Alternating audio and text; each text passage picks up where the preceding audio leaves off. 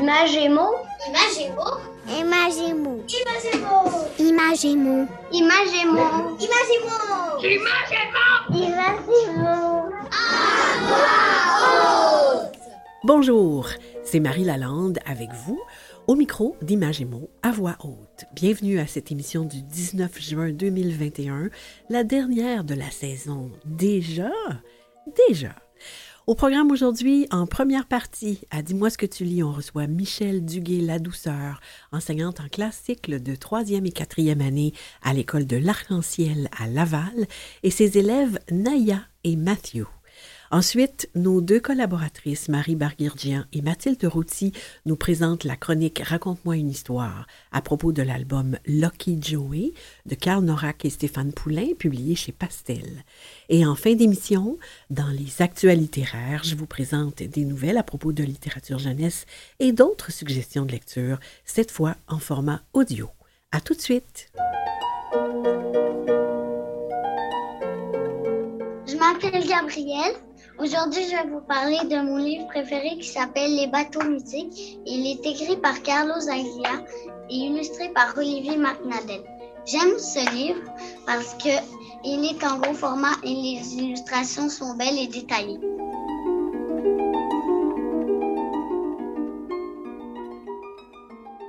Dis-moi ce que tu lis.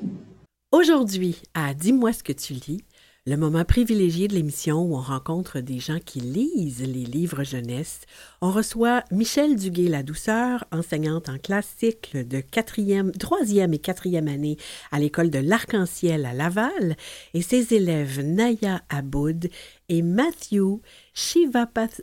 Je savais que je me tromperais en prononçant ton nom. Alors, on y vole dès le départ. Sivapatas Vundaram. J'ai réussi. Bonjour à vous trois. Allô? Bonjour Mathieu, bonjour Naya. Bonjour. Bonjour. Michel, alors nous, on se dit tu hein, parce qu'on se connaît, d'accord?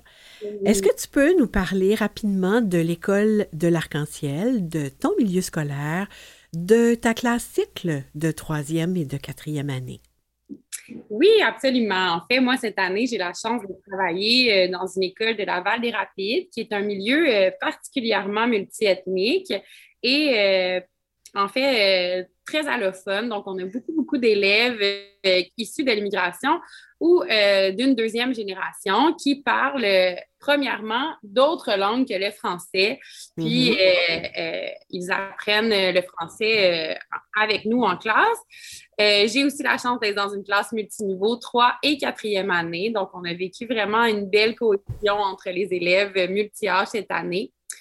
Cette année euh, aussi, pour euh, offrir plus de services aux élèves, on a choisi de faire euh, du co-enseignement avec l'enseignante d'orthopédagogie et l'enseignante de soutien linguistique, puisqu'on avait plusieurs, plusieurs élèves qui nécessitaient un petit coup de pouce là, au niveau de l'apprentissage de la langue française.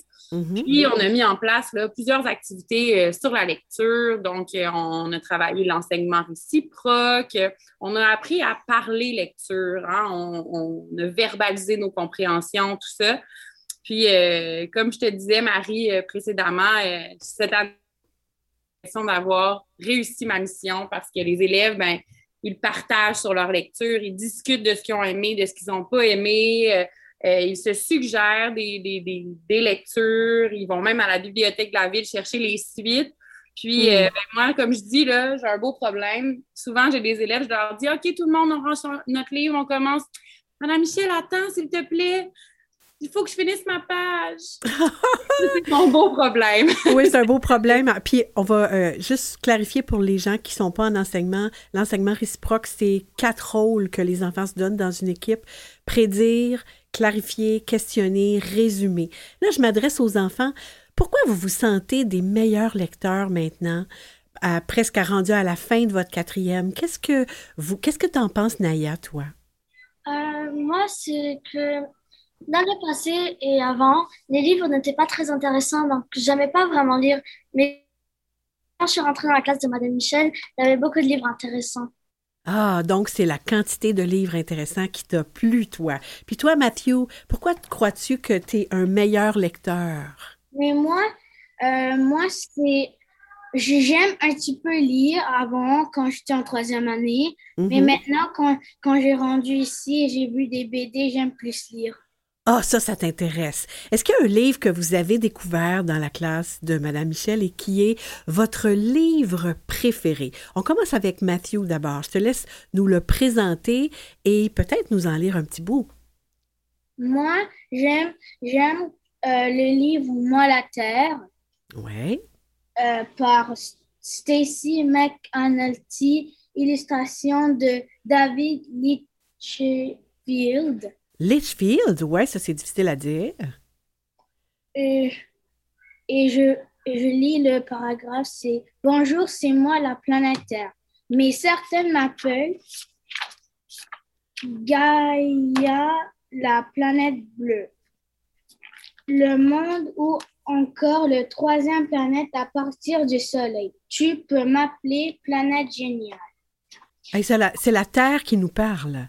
Exactement. Ah oui, donc c'est un livre où on apprend des choses, mais c'est le point de vue de la Terre. Ah, merci Mathieu. Puis toi, Naya, c'est quoi le livre que tu as choisi de présenter comme ton livre préféré dans la classe? Moi, c'est le vacarme de Noël. Euh, L'auteur, c'est Robert Munch. Munch? Munch, tu le dis bien, c'est parfait. Et euh, l'illustrateur est Mikhail Marchenko. Ouais, lui aussi, tu l'as bien dit, super. Euh, Donc, euh, on- on- tu nous lis un, un livre de Noël. Ça, c'est bien, ça va nous mettre dans l'ambiance du temps des fêtes. J'adore ça. Oui. Pourquoi tu l'aimes? euh, je l'aime parce qu'il y a beaucoup. C'est vraiment très drôle. Ouais, euh, c'est drôle. c'est drôle, c'est parfait. On t'écoute nous en lire un petit bout. La grand-mère de Georgia et de Lincoln est occupée à faire des biscuits de Noël. Elle demande à ses petits-enfants Pouvez-vous décorer le sapin, s'il vous plaît? Hmm. Donc, on décore le sapin, puis on fait des biscuits, puis on est dans l'ambiance. Oh, c'est génial. L'année se termine bientôt. Hein? Qu'est-ce que vous avez le goût de lire cet été, vous deux? Commençons par euh, Naya, tiens. Tu m'as parlé de ton livre préféré ou ta série préférée. Qu'est-ce que tu aimes lire, toi? J'aime bien lire les Sarah Lou et les parcours parce que euh, je trouve que aussi les romans, il y a beaucoup de textes et j'aime bien m'imaginer. Ouais, puis ça, c'est des enquêtes, c'est intéressant. Puis toi, Matthew, c'est quoi, toi, tes lectures préférées pour l'été? Moi, c'est moi j'aime lire Super Chien parce que Ouais. euh, c'est comme quand il dessine, c'est comme euh, c'est comme vraisemblable. Ah, d'accord. C'est vraisemblable ou invraisemblable? Euh, mais c'est invraisemblable, mais C'est invraisemblable, OK. OK. Puis l'année prochaine, vous allez être en cinquième année tous les deux, au troisième cycle. Qu'est-ce que ça va être votre, votre défi comme lecteur plus grand? Est-ce que vous avez un défi pour l'an prochain? Naya? Moi, j'aimerais lire plus que 10 romans par année. OK. Toi, c'est c'est un beau défi, ça. Excellent. Puis toi, Matthew? moi moi j'aimerais lire beaucoup de livres à la maison et à l'école. Donc, tu voudrais lire à la maison aussi. D'accord. Alors, je vous souhaite à tous les deux un très bel été, pas trop chaud, mais ensoleillé. Je vous souhaite du temps pour lire, pour découvrir, pour rire, mais surtout pour lire dans le plaisir. Merci donc à vous deux d'avoir pris ce temps avec nous pour parler de vos lectures. Et merci Michel d'avoir pris le temps pour cette entrevue parce qu'on est quand même dans le tourbillon des activités de fin d'année scolaire. hein. Merci surtout de proposer aux enfants des lectures stimulantes, des occasions de parler de ce qu'ils lisent. Au revoir à tous les trois. Merci. Bye. Bye. Salut.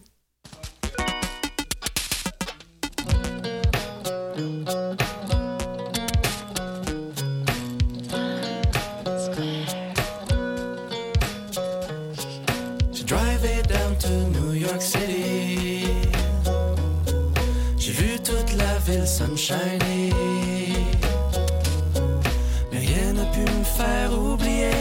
pretty face, pretty face I'm with. Oh, le soleil se couche sur les buildings comme mon corps sur le tien, ma darling. J'ai pris le large à New York City. Pris un détour beside my way. Faire oublier. Silly face, silly face, I'm way. Oh, sunshine s'étend sur les gratte-ciels comme ton corps sur le mien, ma belle. Viens donc, viens donc, à New York City, with me, my baby. York City. Ici, on dort jamais. J'ai tellement joué à New York City. Des burns sur mes fingers blessés. Des ampoules qui rêvent de t'allumer. De la tête jusqu'aux pieds. Turn you on. Sunshine réchauffe les boulevards. Comme tes becs sur mes bobos, mon trésor.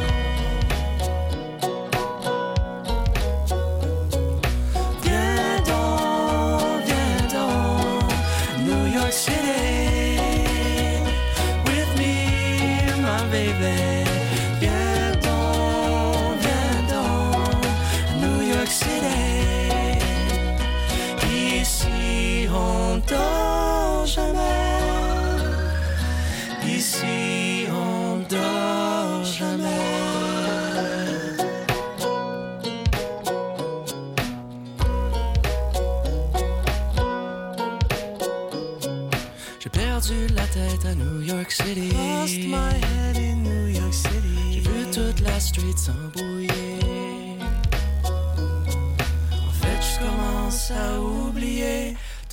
Forget what?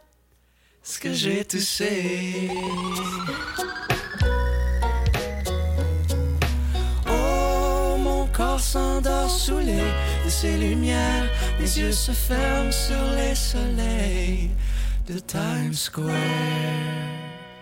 On vient d'entendre New York City d'Antoine Gratton et ça donne le goût de s'y retrouver.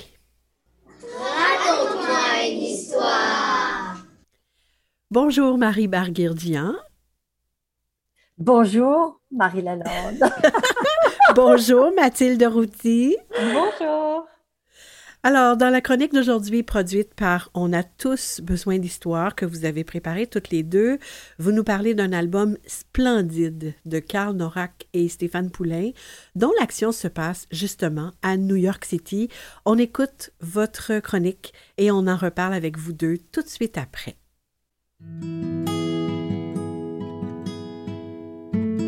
Raconte-moi une histoire. La chronique littérature jeunesse de On a tous besoin d'histoire.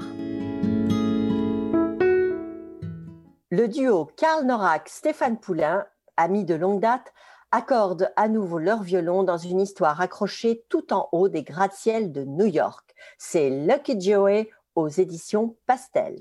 Joey est un petit écureuil qui vit avec sa famille dans un très grand parc de New York. Comprenez Central Park. J'ai un métier que j'aime. Tous les jours, c'est mon jour de chance. Mon pays, c'est la chance. Appelez-moi Lucky Joey, dit-il. Joey exerce un métier à haut risque. Il est laveur de vitres, mais si agile et rapide que ses amis l'appellent l'ascenseur. Et il a une amoureuse, la jolie Lena, avec laquelle il rêve de se marier bientôt. Elle, elle repasse chez Dry Express, des montagnes de chemises et de robes.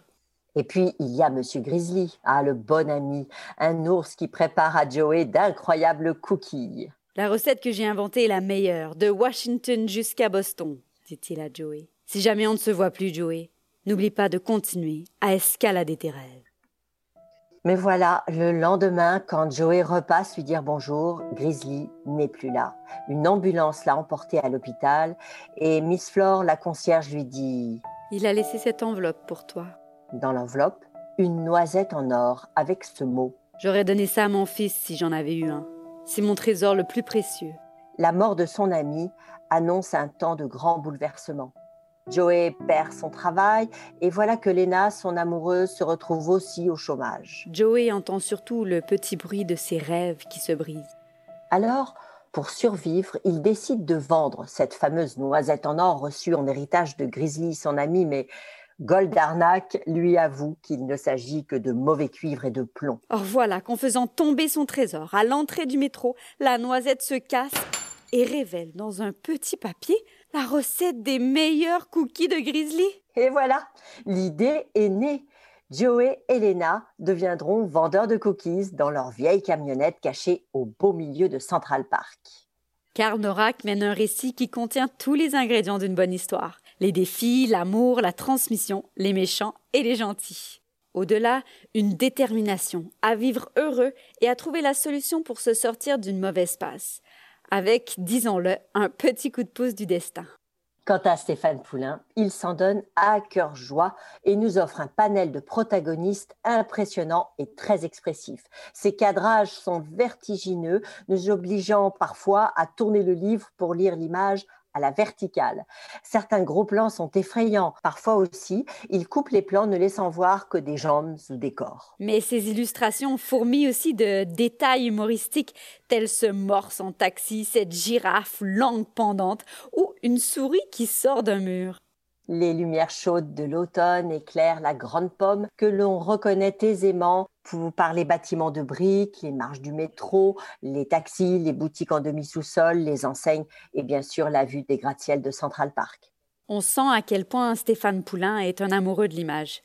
Lucky Joey sera un plaisir pour les oreilles et les yeux des jeunes lecteurs. Une fable contemporaine pas si éloigné de la réalité de New York, la ville où l'on fait faillite ou fortune. À déguster en mangeant un des fameux cookies de Monsieur Grizzly. Et puis après, on pourrait écouter la chanson de Lena.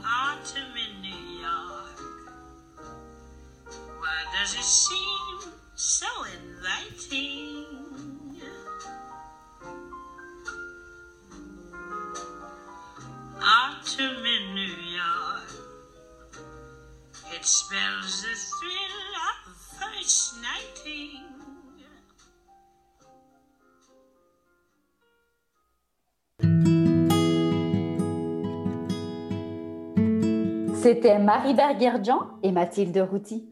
Parce qu'on a tous besoin d'histoire.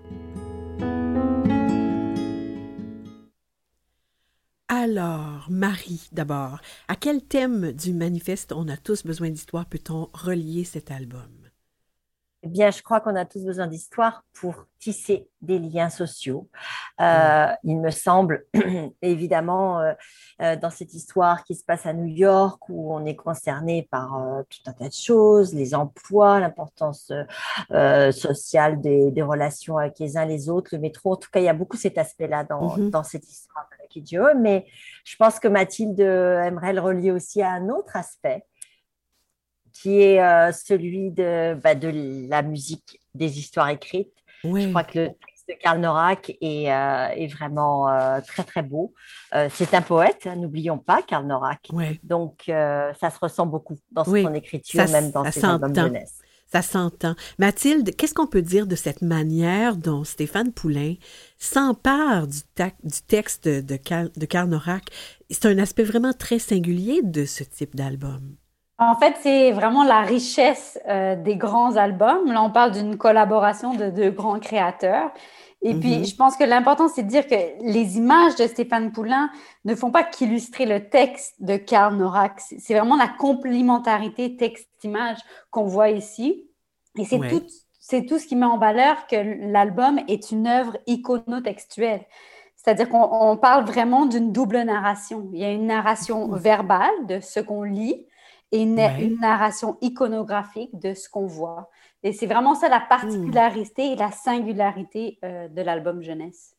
Ben alors, il n'y a pas que celui-là, il y a tous les, beaucoup, plusieurs albums jeunesse ont cette particularité-là, mais eux, ils réussissent vraiment. Hein. Mm-hmm. C'est ça, parce que pendant, l'adulte, lui, lit, mais les enfants, pendant ce temps-là, ils font plein de choses, ils observent tout ce qui se passe dans les illustrations. Oui, ce qu'on appelle donc ce double lectorat, il y a le lecteur-orateur, qui est donc l'adulte qui prête sa voix au texte, euh, et il y a le lecteur-regardeur, qui est l'enfant, et que lui, pendant que l'adulte lit, peut explorer l'image, découvrir des détails qui ne sont pas dits dans le texte et donc fait sens de tout ce qui se passe. Et donc la preuve que lire, c'est beaucoup plus complexe que ce qu'on ne croit. Euh, oui. Alors, par vos chroniques hebdomadaires, Marie et Mathilde, vous nous avez fait découvrir les attraits d'une douzaine d'albums. Moi, j'aimerais vous remercier pour tout ce travail. Qu'est-ce que vous pouvez nous dire de cette expérience radiophonique? Ben, je pense qu'on est très content, euh, très content d'avoir fait ça. Puis ça nous a donné aussi la chance d'analyser plus en profondeur euh, ces albums ou ces, ces livres et puis aussi de, nous attarder sur une analyse d'une œuvre littéraire, parce que c'est ce qu'on essaie aussi de, réclamer, que la littérature jeunesse, c'est une vraie littérature et qu'il y a une analyse. Donc, prendre le temps de parler euh, du style d'écriture de l'auteur, euh, du graphisme qui est utilisé, donc tout l'aspect esthétique, et donc de faire vraiment une analyse en profondeur. Et, et d'ailleurs, une de mes amies m'a fait un témoignage en écoutant le, podcast et elle a dit, mais je n'étais pas du tout consciente de, de, tous ces éléments qui, qui étaient présents dans, mm-hmm. dans, les livres jeunesse. Donc, euh, pour nous, c'est une victoire. Donc, vous attirez notre attention, puis c'était un des buts des du manifeste. Mais c'est ça, c'est un enjeu aussi euh, de pouvoir euh, conscientiser les gens, les, leur permettre d'apprécier plus en profondeur les choses pour voir tout le travail qu'il y a derrière un album jeunesse qui parfois mmh. semble simple, euh, qui ne l'est jamais. Et puis, il y avait, euh, oui, il y avait cet enjeu dans le manifeste de toute façon de pouvoir porter euh, cette parole-là à un plus large public. Et puis, vous nous en avez donné l'opportunité. Avec Alors, grand on plaisir. est très heureuse. Ah oui. Oui, on se disait toujours, enfin, c'est une phrase que je reprends souvent, mais c'est vrai qu'un livre, un seul peut faire la différence dans la vie d'un enfant. Donc, on peut-être que si un parent écoute euh, ces podcasts, il aura envie d'aller chercher ce livre pour son enfant et mhm. il fera peut-être la différence. Ah, c'est ce qu'on souhaite, vraiment, vivement, c'est ce qu'on souhaite. Oui, vraiment. Alors, on rappelle que on va mettre bien sûr les informations à propos de Lucky Joey sur le site de l'émission et on va aussi le faire pour euh, pouvoir vous lire, Marie, sur le blog Astramgram. Et on va mettre aussi, ah, ça me fait plaisir, et celui, on va mettre le lien vers la page Facebook de On a tous besoin d'histoire. Alors, on vous remercie beaucoup. Merci Marie Barguirdian. Merci Mathilde Routier. Merci, Merci à vous. Et bon été, bon été à vous deux. bon été à tous. Au plaisir.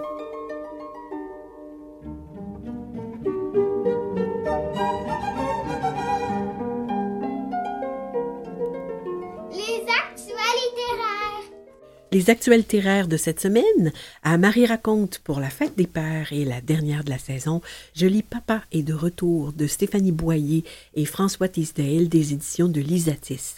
L'avion d'un papa parti à la guerre depuis longtemps atterrit aujourd'hui. Il est inquiet, il a laissé beaucoup trop de lui-même à la guerre. Il craint que les choses ne soient plus jamais comme avant. Son garçon est fébrile.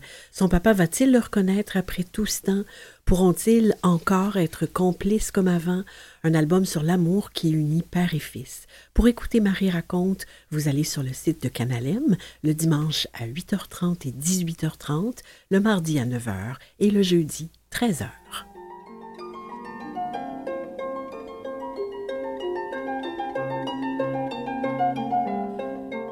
Sorti le 3 juin dernier, la version audio de l'album Fred c'est tout sur la disparition des dinosaures de Frédéric Wolff et Baptiste Amsalem, publié chez Fonfon et lu par l'inclassable Marc Labrèche sur une musique originale de Claude Pelgag. On en écoute un extrait.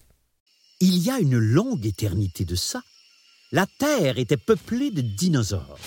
Des gros, des petits, des très gros, des très petits et quelques moyens aussi. Puis, un beau matin, ou peut-être un beau soir, boum Il n'y en avait plus Du plaisir assuré pendant les vacances et bien au-delà.